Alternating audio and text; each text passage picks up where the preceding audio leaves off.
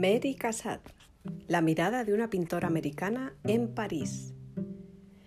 Mary Stevenson Cassatt fue la única pintora impresionista estadounidense reconocida oficialmente en el siglo XIX. Muy pocas mujeres artistas gozaron de ese privilegio, solo ella y las francesas Berthe Morisot, Marie Bracamont y Eva González. Marie nace en Pensilvania, Estados Unidos, en 1844 su familia tenía raíces francesas y escocesas. Mary era hija de Robert, un hombre de negocios, y Catherine, procedente de una familia dedicada a la banca. La mayor parte de su infancia transcurre entre Francia y Alemania, por eso dominaba el inglés, francés y el alemán.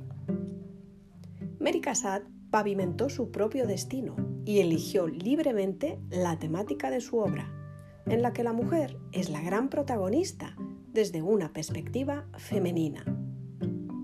Experta en retratar el vínculo maternal, sus cuadros transmiten calma.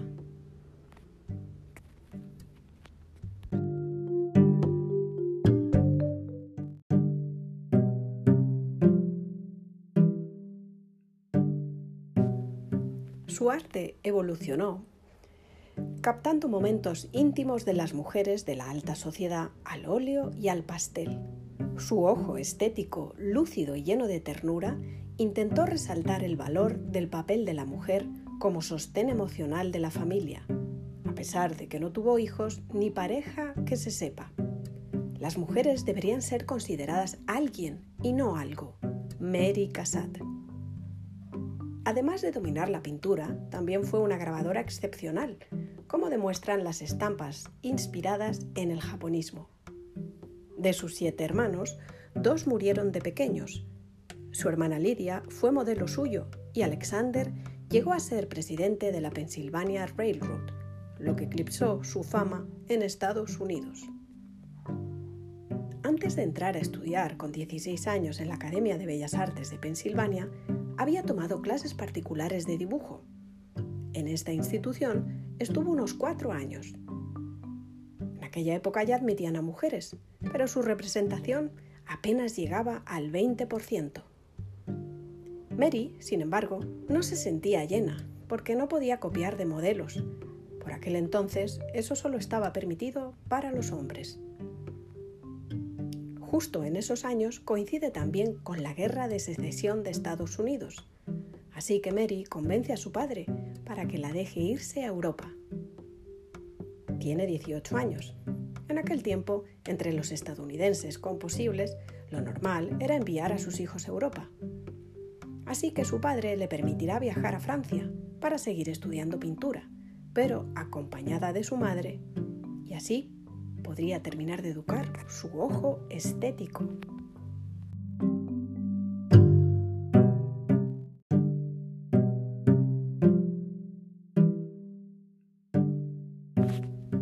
Llega el año de 1866. Mary se muda a París con su madre y su hermana Lidia. Todavía en las academias y los cafés de París no se admitía a las mujeres. Solamente podía estudiar de manera privada. Y así lo hace. Estudia en el taller de un artista ya consagrado, Jean-Léon Gérôme, e irá al Museo Louvre a copiar de los grandes maestros, como la mayoría de pintores que querían llegar a ser excelsos. Hay un peligro en admirar a un maestro demasiado. Mary Cassatt. Al principio, Mary firmaba con el apellido de su madre, porque su padre se oponía a que se dedicara profesionalmente a la pintura. Su cuadro El jugador de la mandolina es aceptado por el Salón de París y otra americana exhibirá con ella en 1868. Se trata de Elizabeth Jane Gardner, que más tarde se casaría con el pintor William Adolph Bouguereau. Aunque la primera mujer en estar en el prestigioso salón había sido su amiga Berthe Morisot. Lo había hecho cuatro años antes. En 1870 acontece la guerra franco-prusiana, así que Mary regresa a Estados Unidos temporalmente. No tiene el éxito esperado. Se trasladará a Chicago e intentará vender sus cuadros, mala suerte de que en el gran incendio de 1871 se pierden muchos de ellos.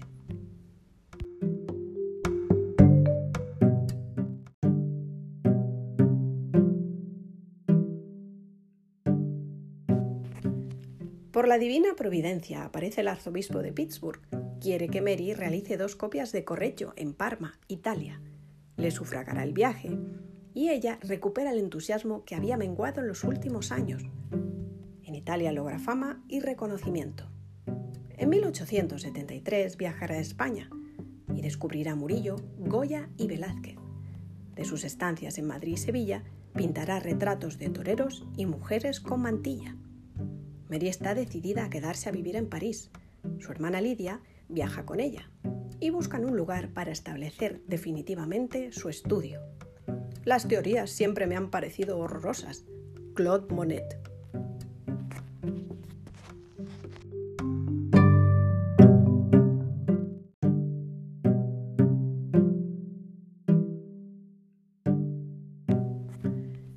En 1874 nace la Sociedad Anónima de Artistas, Pintores y Escultores, formada por los impresionistas.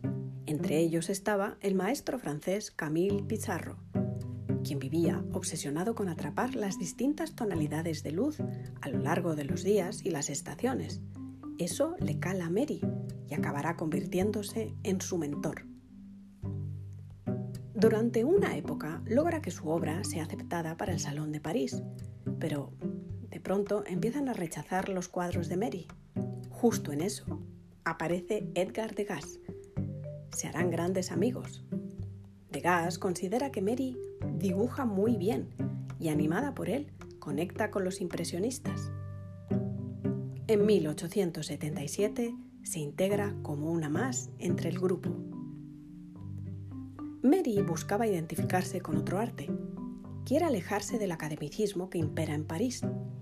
A pesar de que la ciudad está en ebullición tras la guerra y en donde ha aumentado la población, cada vez hay más espectáculos, las avenidas han crecido, también hay más parques y las plazas se multiplican gracias a las costosas obras de Haussmann. Entre los impresionistas goza de la libertad para pintar lo que quiera. La admiración es mutua. Al principio, se sentía atraída por el arte de Ingres, Delacroix y Gustave Moreau. Pero sobre todo, el hecho de conocer a Edgar Degas le cambió la vida, de arriba a abajo, desde el día que vio una obra suya a pastel.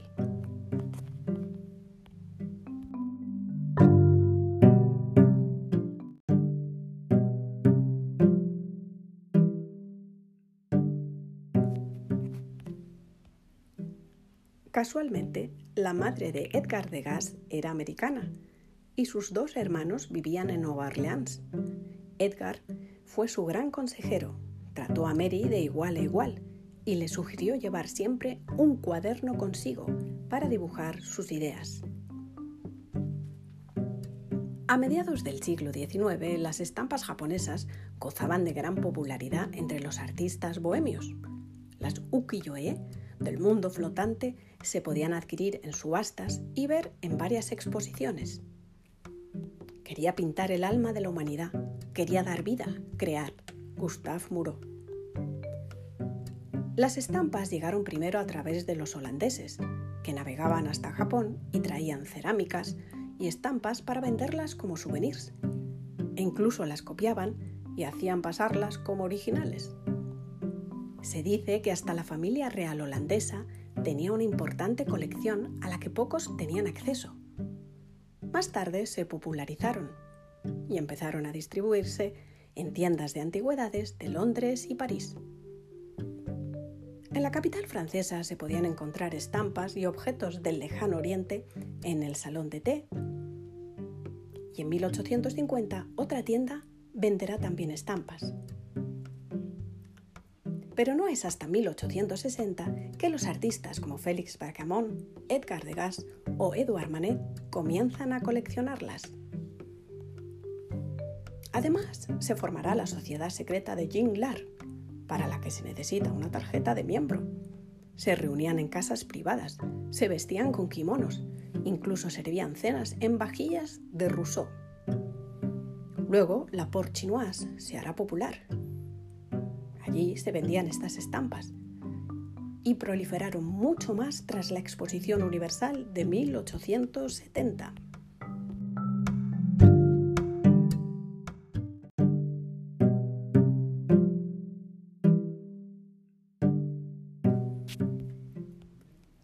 La moda por el japonismo quedó instaurada. Los álbumes de estampas se vendían en Bon Marché, Guerrier Company y Companche Colonial. También algunas piezas orientales se exhibieron en el Museo Oriental de París y en sucesivas ferias. Las estampas de Utamaro, Okusai, Irishogi, Kiyosai, Sadahide o Shigemasa habían hipnotizado a los impresionistas. Manet llegó a tener 200 estampas Incluso obsesionaron a algunos, como a Claude Monet, que creó su propio jardín japonés en el pueblo de Giverny, o a Bangkok, que se inspiró tanto que en algunos de sus cuadros es difícil distinguirlos de las estampas originales. No sé dónde voy, pero sí que estoy en mi camino, Voltaire. Las estampas también seducen a Mary. Es palpable en las escenas que realiza detalladamente. Al usar el color negro del que los impresionistas huían, o en las posturas de sus personajes. Allá por 1890 domina a la perfección la técnica de las estampas japonesas y creará una serie propia de 10 a pastel, como mujer en el baño o mujer peinándose. Casat expuso cuatro veces en el Salón de los Impresionistas, o rechazados, como también se les llamaba. Fueron en los años 1879, 1880 1881 y 1886.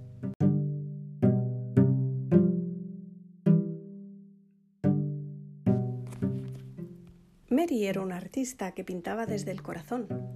Casi nunca lo hacía a plener como sus compañeros impresionistas.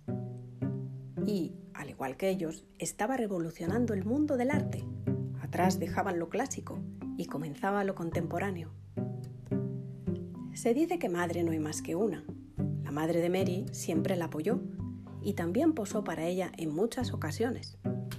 Otra de sus modelos habituales fue su hermana Lidia, hasta su fallecimiento, a la edad de 45 años. Casat sufrió tanto que se bloqueó artísticamente. A todos nos afecta un amanecer o un ocaso.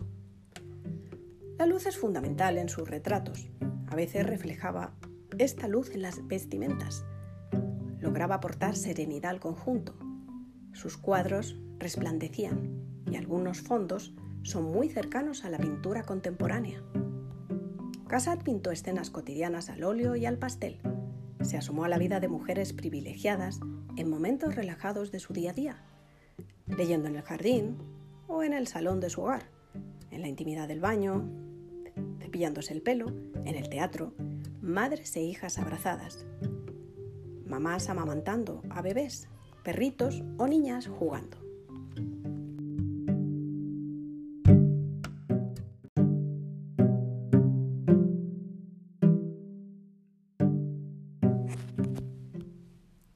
Casat dio protagonismo a los lazos entre madres e hijos, destacando el microcosmos en el que se movían las mujeres, que además leían o iban al teatro.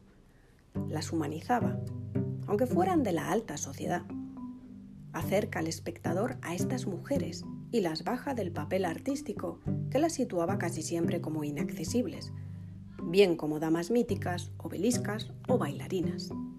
Mi único propósito era expresar la realidad, Brasai. Cuadros famosos de Mary son Niña pequeña en un sillón azul, Mujer con abanico, Niña en el jardín, leyendo Le Figaro, Niña con sombrero de paja, maternidad, baño de niño o mi preferido, desayuno en la cama.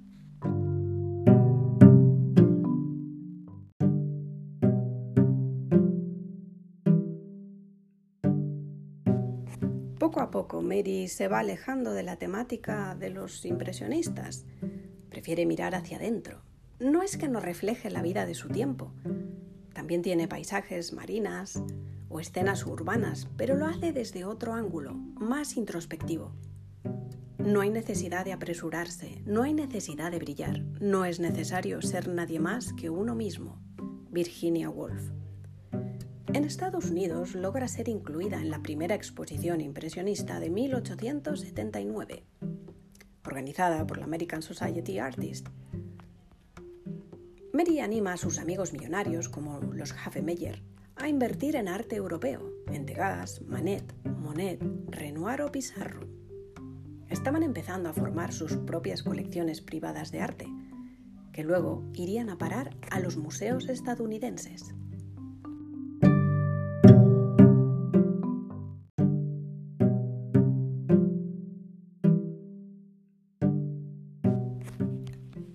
También participa en 1886 en la primera exposición impresionista internacional celebrada en Nueva York y organizada por el marchante de arte Paul Durand Ruel.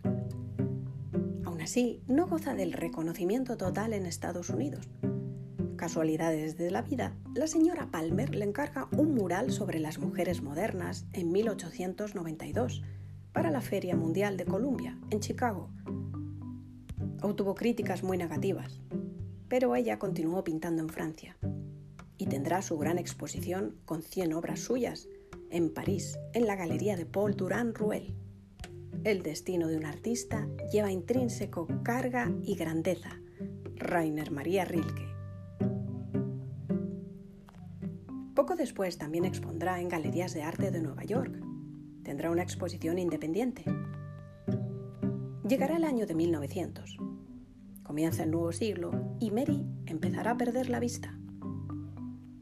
No podrá continuar por mucho más tiempo con su pasión. En 1904 recibe la Legión de Honor de Francia.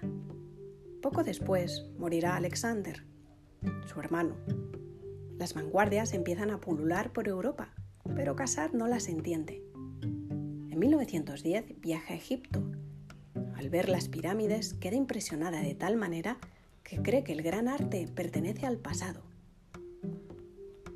En 1914 se ve forzada a dejar de pintar y abandonar París debido al estallido de la Primera Guerra Mundial. La ceguera la ha conquistado.